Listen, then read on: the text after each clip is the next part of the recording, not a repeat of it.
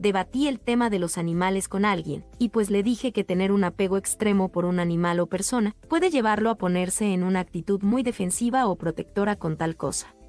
Y pues la pérdida de la paz. Querida Bombún, una pregunta. ¿Para qué debatiste un tema en el que tal vez no tienes suficiente información, experiencia o argumentos? ¿Para qué lo hiciste? La próxima vez que te veas tentada a debatir algo, primero pregúntate, ¿para qué lo voy a hacer? ¿Para perder mi paz? No vale la pena. Si vas a hacer algo para perder la paz, mejor no lo hagas y quédate en paz. El contexto es la paz. ¿Para qué lo haces? ¿Para qué? Ahora, no digo que no debatas. Tú puedes debatir, pero recuerda que el debate no es una pelea. Te invito a que veas, por favor, con detalle, los elementos de un debate dentro de la filosofía. Tienes que presentar un argumento, escuchar otro argumento y ver si hay puntos en común y cuáles son los puntos en contra. Porque si tú solamente quieres evidenciar puntos en contra del otro, sin encontrar puntos en común, el resultado es perder el tiempo. Tendrías un mejor uso de tu tiempo rascándote la cabeza que peleando con la gente. Recuerda, el debate es exposición de argumentos y reconocimiento de puntos que están en contra y otros puntos que están de acuerdo ambas partes. Y con esas opciones se construye ahora una visión más ampliada. Es decir, yo debato para aprender algo nuevo de ti. Tú debates para aprender algo nuevo de mí. No para ponerme de necio con un tema, esperando que tú aceptes lo que te dije. Porque entonces ya es imposición y es donde prefiero tener la razón a estar en paz. No, prefiero la paz antes de querer tener la razón en lo que te digo. Así que la clave, queridos amigos, para un debate no es pelear, es establecer los argumentos y entre menos argumentos mejor. Por ejemplo, debatiste el tema de los animales con alguien que ama a los animales, me lo imagino. Y por tu parte me imagino que tú no es que tengas un aprecio tan sublime por los animales. Tú les pones un argumento. El argumento es, tener un apego extremo por un animal te puede llevar a una actitud muy defensiva. ¿Para qué expondrías eso? Ahora, si tú lo expones, ¿cuál es el argumento que él presenta? Él puede mostrarte el argumento de negación. Él podría decirte, mira, mi argumento es que teniendo un apego extremo con un animal, no hay ningún tipo de defensa. Y ahí es donde ya se establece las posturas. ¿Por qué piensas eso? Te voy a decir por qué yo pienso aquello.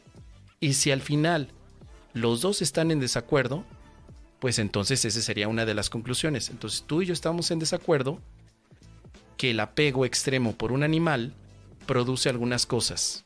Estamos en desacuerdo, pero estamos de acuerdo por otro lado que los animales necesitan cuidado sobre todo los animales de compañía. Y tal vez el debate no se abre a todos los animales, sino únicamente a los animales de compañía. O sea, no tenemos un contexto de lo que es debatir debido a que no tenemos tampoco la iniciativa del pensamiento crítico. Hemos sido educados para pelear, imponer nuestras ideas, y que cuando ya no nos gusta nos enojamos y perdemos la paz.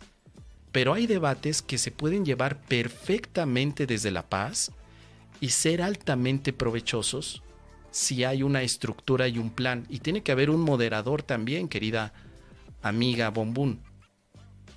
Tú no moderes, tiene que haber un tercero que sea el que diga qué tiempo tiene que ocupar cada uno de ustedes. Con esto, estoy diciendo que los debates no es enchilame otra. Hoy en día tú encuentras que en YouTube hay un debate, eso es la prostitución del tema del debate. Eso no son debates, eso son peleas.